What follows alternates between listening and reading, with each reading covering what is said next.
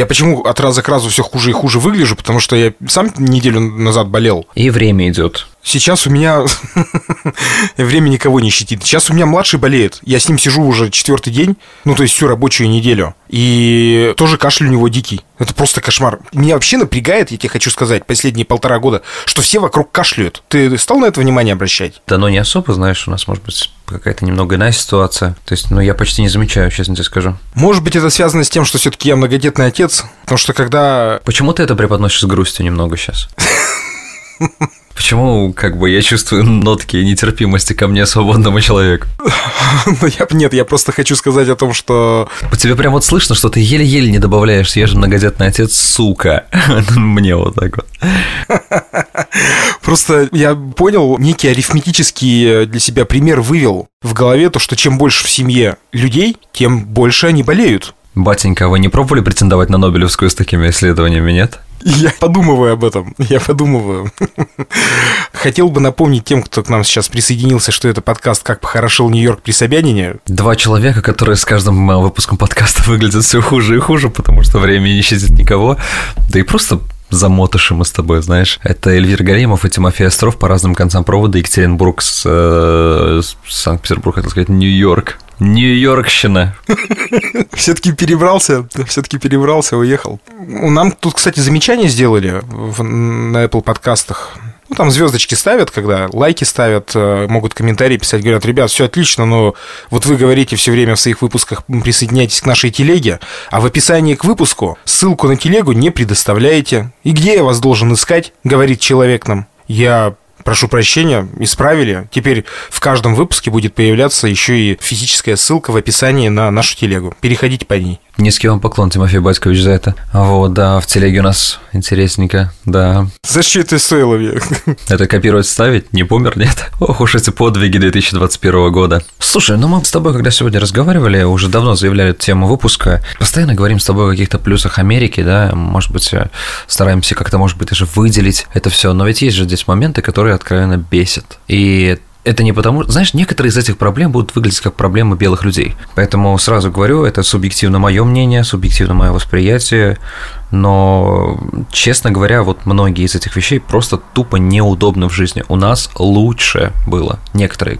которые мы обсудим. Я не знаю, откуда в голове моей этот вопрос возник, но вдруг в США есть Икеа? Так, надо было в начале, когда мы задумывали этот подкаст, узнать IQ моего соведущего, вот, просто как бы, надо было с этого начать, вот где я повернул не туда. Скажи, пожалуйста, а у вас есть питьевая вода? Слушай, ну, после того, как ты описываешь жизнь в Америке, порой вот про эти краны, которые торчат из стены, мне иногда кажется, что вот после всего этого, несмотря на, ну, просто есть выдающиеся люди типа Илона Маска, но в целом Америка застряла где-то в 18 веке, вот. Мне кажется, Илона Маска Маском и движет вот его прогрессом и движет то, что он подходит домой, смотрит на этот кран в стене и думает, сука, да сколько ж можно? Да! Пора строить ракету и валить с этой планеты. На ту, где краны нормально. Да, да, да.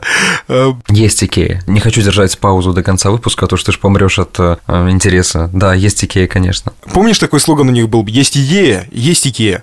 С чем ты столкнулся вот самое первое, что когда приехал в США, прям полноценно перебрался и понял, что будешь тут жить? Что самое первое, что тебя стало раздражать? Постоянно. Ты знаешь, стал раздражать. Это временный эффект, но меня очень сильно раздражало. Вечный перевод иммигранта из долларов в валюту его страны. У меня так с Белоруссией было. Вот это бесило очень сильно.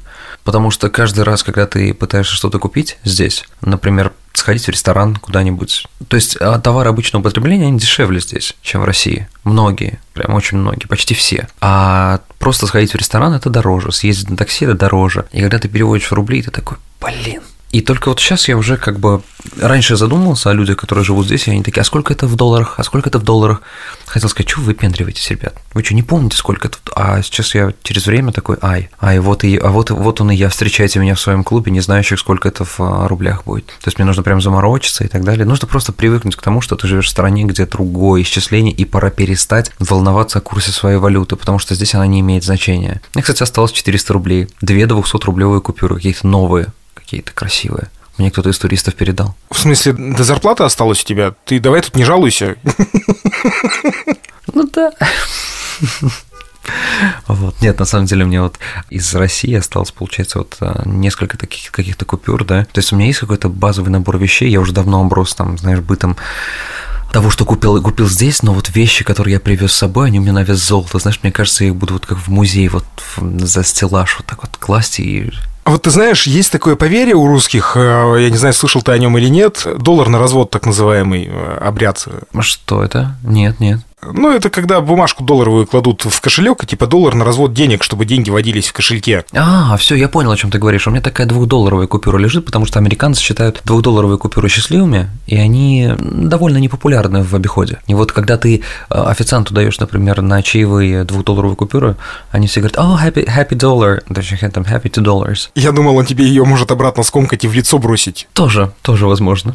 А я-то э, почему говорю про доллары? Потому что мне кажется, я совершил ошибку. Я когда ездил в Беларусь, вот этот тоже перевод денег из одной валюты в другую, а тогда в Беларуси еще белорусский рубль вообще ничего не стоил, я себе э, целых э, то ли 60, то ли 600 рублей положил в кошелек, возвращаясь из Беларуси. И я вот только сейчас в разговоре с тобой, много лет спустя, я понял, что меня тянет, блядь, на дно. Это гребаные белорусские деньги в моем кошельке. Надо было доллар на развод положить. Или два.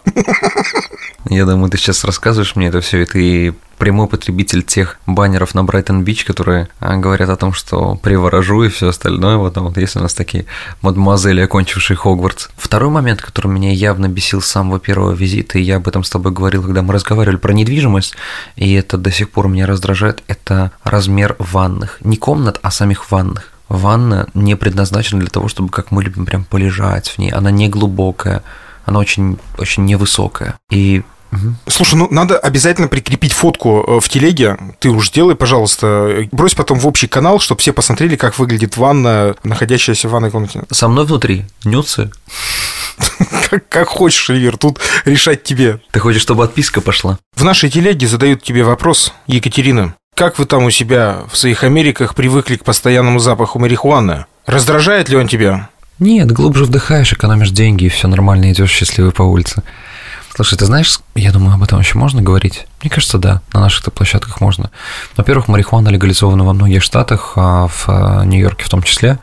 И это случилось со времен выбора Байдена, то есть там же во время выборов еще идет голосование за какие-то определенные законы внутри штата. И вот одним из законов а, была легализация марихуаны в Нью-Йорке. Она и до этого здесь как бы не особо, знаешь ли, в запрете, суть по запаху была. Но после тут вообще раздолье, учитывая, что марихуана стоит дешевле, чем пачка сигарет, Естественно, большинство людей здесь ее приобретают. Ты представляешь, я знаешь, о чем задумался? Ты уже разговор о не, не неудобствах, но мы с тобой всегда мысли по древу растекаемся, зато будет интересно. Знаешь, я задумался о том, представляешь, вот человек, который в России выкурил косячок, да, и сел за него по 2,28, насколько, на 7 лет, да, приблизительно дают. Лет 7, да, там примерно, да, да. А выходит и приезжает, например, в ту же самую Америку и видит, что любой может купить марихуану как жевательную резинку в магазине. И за это не то, что ничего не будет, а за это вообще ничего не будет. Причем ты же можешь ее курить где угодно, никого это не колышет.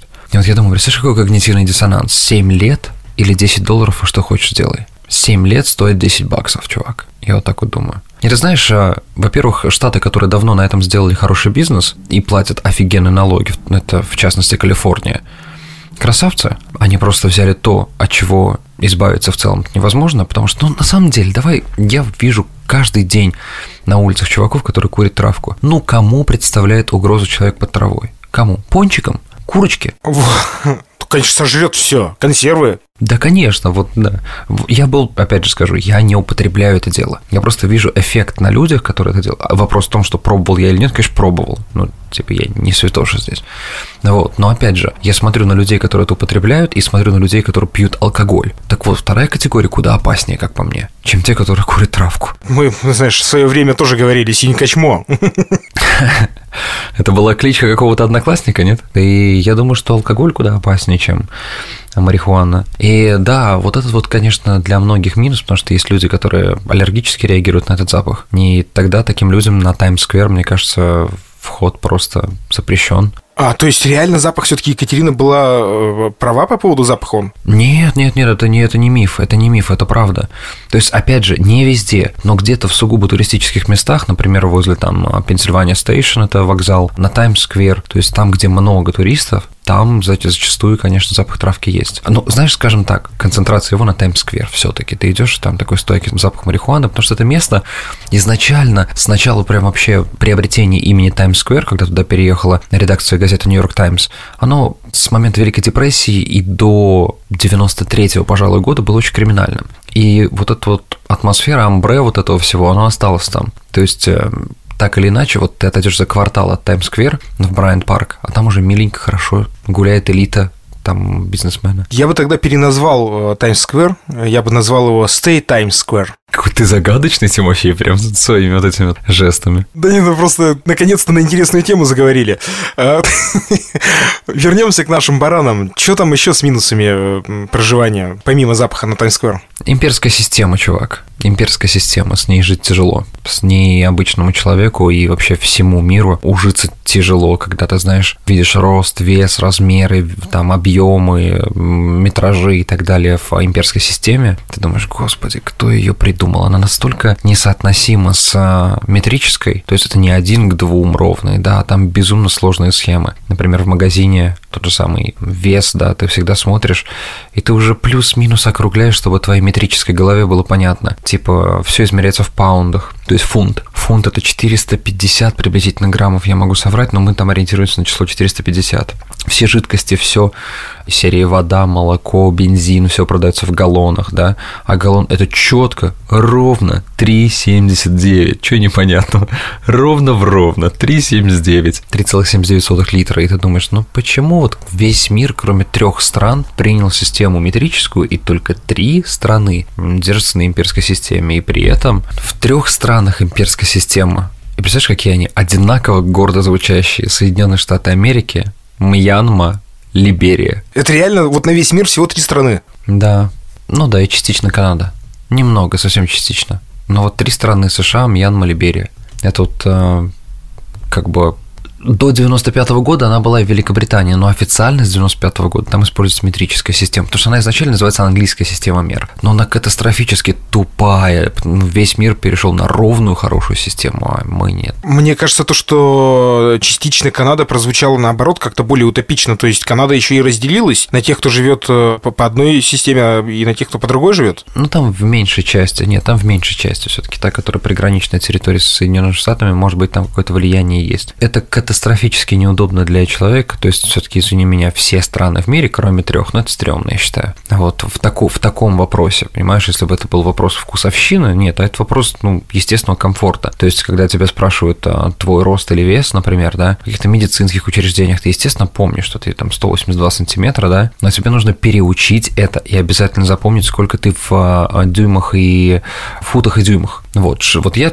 У меня тоже 182 сантиметра рост, это, это что, сколько? Это 6 футов. Без дюймов, без всего, 6 футов. А вес? Вес, вот, например, у меня, то есть в среднем можешь почти что на 2 умножить, вот почти что на 2, то есть с небольшим там в, в меньшую сторону. То есть если я вешу там, например, 80 килограммов, да, 81 килограмм, то это где-то 154 4, наверное, 150. Я, я, опять же, чувак, я пользуюсь конвертером, я не выпендриваюсь. Я ошибаюсь в этих величинах всегда. То есть я понимаю, что я не ошибся, знаешь, там на порядке, но я точно ошибся. Поэтому я на все так закрываю глаза, типа, сколько тут? А, ладно, берем. Просто вот смотрю внешне и забираю. Стрёмно. Во мне что-то американское все-таки есть. Я вот тоже, например, когда конфеты подхожу взвешивать, я говорю, мне грамм 450. То есть это надо говорить... Э, мне взвесьте один паунд, да, один фунт.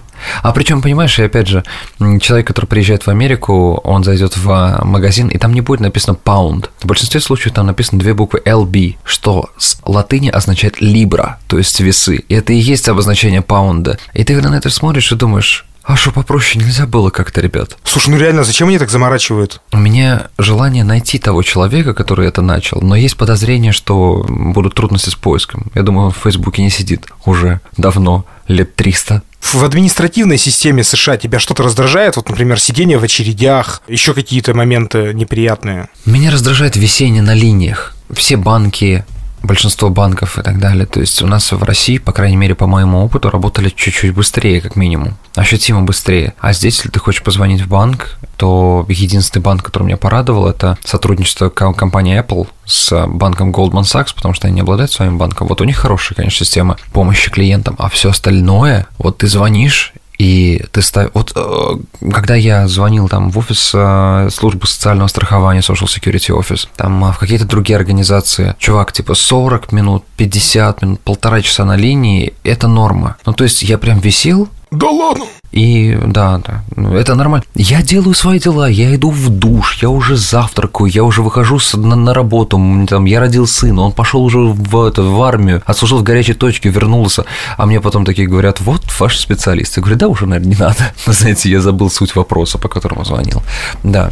И многие банки, например, так как Америка очень многонациональная страна, здесь куча диалектов, многие банки на аутсорсинге нанимают сотрудников из Индии с их специфическим диалектом. Вот это еще катастрофически неудобно. Это не так часто попадается, но тоже процентная вероятность высокая. И, к сожалению, на таких ты тоже напарываешься, и со своим знанием английского все равно ты немного прищуриваешься, пытаешься понять а, вот этот вот азиатский диалект. Неважно, будь то Индия, будь то Китай. Пакистан. То есть люди, которые говорят... Ну, Пакистан, да, люди, которые говорят э, таким звенящим, интересным английским, который звучит как звук, такой звук маленьких колокольчиков. Ну, то есть ты его сразу же узнаешь, ты сразу же понимаешь, что это азиатский диалект. Конечно, конечно, конечно. Это прям в мгновение узнается. Ты как знаешь, как бы я, например, не разговаривал на английском и не пытался имитировать американский акцент, да, то есть все равно люди узнают, что я русский. Потому что есть много звуков. Мы. Понимаешь, у нас речевой аппарат так выглядит и так развит, что из-за того, что мы мало улыбаемся, американцы улыбаются, у них более такая, знаешь, широкая вот. Э, Голливудская улыбка. Да, голливудская вот это вот э, и звучание звучание такое же, поэтому они легче произносят некоторые звуки. Это как, знаешь, есть, например, у чеченцев гортанные такие звуки, которые, ну, обычный человек почти не произнесет, именно из русскоговорящих. Также и здесь, и поэтому это можно узнать э, россиян по... Ну, мне, конечно, очень радовало, когда меня одна женщина там на улице спросила, прошу прощения, а вы откуда-то из северных штатов, да? Но это было приятно, это было приятно, я такой, вау. Да, такой Сибири. И я такой, thank you, thank you, yes, yes, I'm from Chicago, baby. Вот, нет, а, ну, это, это прикольно, конечно, но очень много людей, которые вот разговаривают с акцентом, и ты привык к тому, что когда ты слышишь уже чисто настоящий американский акцент, ты прям с любовью так поворачиваешься к человеку, и прям интересно слушать его, потому что, например, в Нью-Йорке тут прям иммигрантский порт. Здесь все разговаривают так или иначе с диалектом, если они в первом поколении. Человеку, который, допустим, не, наслуш... не наслушан, что ли, вот назову это так, он сразу начнет понимать разницу диалектов, переехав э, в США, или для него все будет примерно одним потоком? Да нет, я думаю, сразу начнет понимать, знаешь, э, не думаю, что это такой сложный вопрос. Ты сразу поймешь, несмотря даже на внешность человека. То есть приблизительно... Обалдеть. Да, слушай, восточно-европейские люди, то есть, да, это, естественно, а Хорватия, Польша, Россия, туда же уже мы имеем одинаковую жесткую, такой, такой жесткий американский а, английский. То есть там проскакивают те звуки, которые американец никогда не выговорит. Он никогда не сможет порычать американец, потому что такого звука в целом не существует, да. То есть э, как будто бы ну вот интересно, да, я всегда наблюдаю, то есть э, одна девочка, американка, она говорит, скажи что-нибудь, пожалуйста, на русском сложное слово, я попробую повторить.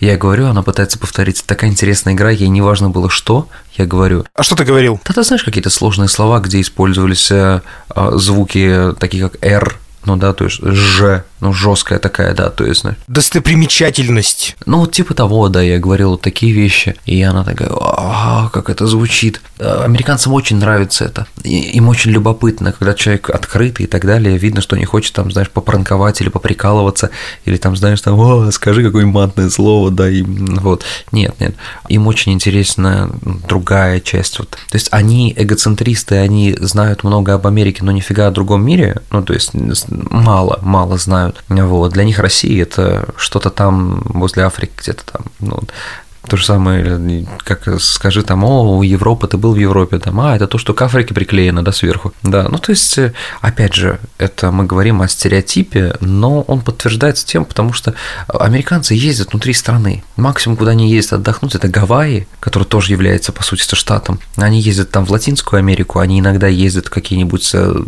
европейские страны, очень попсовые направления, очень, там, знаешь, из серии Париж, вот просто вот голый Париж. Вот, дальше там Милан, Рим, какие-то вот такие города, которые уже россияне многие там, например, увидели, и мы даже глубже смотрим в, в туризм. Ну вот, и поэтому они, они, но им все равно, они любопытные, как дети, когда говорят, что ты из России, и когда это какой-то долгий разговор, не просто на улице встреча, они прям поспрашивают, им там прям любопытно. Это к тому, что они так хорошо относятся к россиянам, это главное, вот я 50 восклицательных знаков поставлю, американцы очень хорошо относятся к русским, очень хорошо. Про медведей спрашивают? Никогда, ни разу не было. Знаешь, было эм, про Россию два стереотипа. Холодно, Пут... не, ну, они знают Путина, они знают, что холодно. Хотя я им говорю, ребят, вот, например, я живу, жил в Самаре, да, где летом, этим летом было там по 42 градуса, там не несколько недель к ряду. Они такие, вау, такое бывает. Я говорю, ну вы поймите, я говорю, в России есть южные регионы, где очень жарко, где не бывает снега, как в Сочи, поэтому мы там проводим зимнюю Олимпиаду. Вот. И как бы мы страна логики. И ну, я им рассказываю, как можно больше городов стараюсь открыть, и они такие, да-да-да, это что-то я слышала, вот это вот, да, я что-то знаю.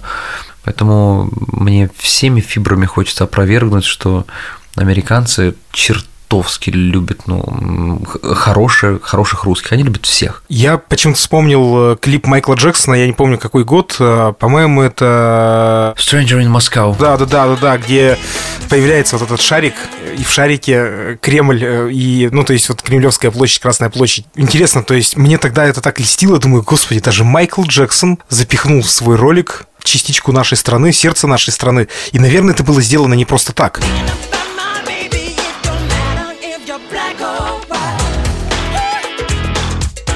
Вот мне всегда так казалось, думаю, ну зачем-то же это там появилось? Это к вопросу об отношении к русским.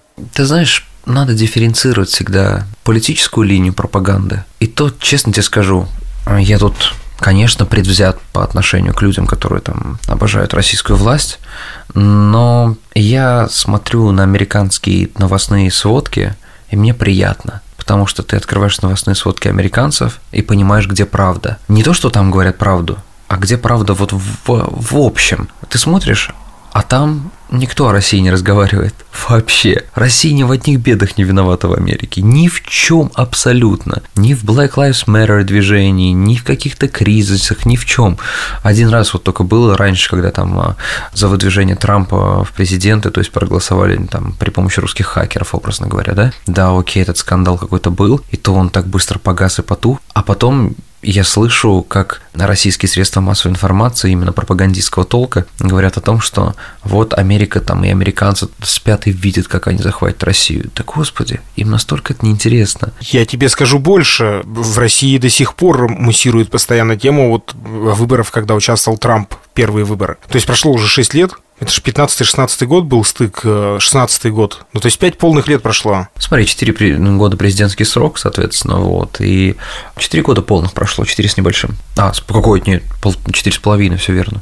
Нас это до сих пор беспокоит почему-то. Ну, то есть не нас, а тех, кому это выгодно. Вот. Что еще из раздражающих факторов, таких прям явно бросающихся? Расскажу тебе мелочь, но об этом мало кто знает. У каждого автомобиля в Соединенных Штатах Америки, у каждого твое зеркало заднего вида с водительской стороны, оно сильно увеличивает по сравнению с тем, которое, вот, например, а, у нас. У нас оно такое более широкое, а здесь оно прям увеличивающее. И я всегда спрашивал американцев, я говорю, зачем оно так увеличивает? То есть, ну, и они говорят, нет, нет, нет, ты не понял. Это с другой стороны зеркала фишай, которое вот, ну, то, которое мы считаем нормальными, оно, наоборот, как бы искажает и расширяет пространство. И поэтому на многих наших зеркалах написано, что изображение в зеркале ближе, чем вам кажется. А здесь одно зеркало водительское, всегда обычное, нормальное, которое не скрадывает, а второе вот этот вот фишай, который вот рыбий глаз переведу сразу, потому что привык к этому говорить. То есть, представляешь, я садился, и это так было трудно привыкнуть к этому поначалу, потому что ты как будто бы неправильно рассчитываешь расстояние от машины, когда ты перестраиваешься. Но потом ты подпривык, и все.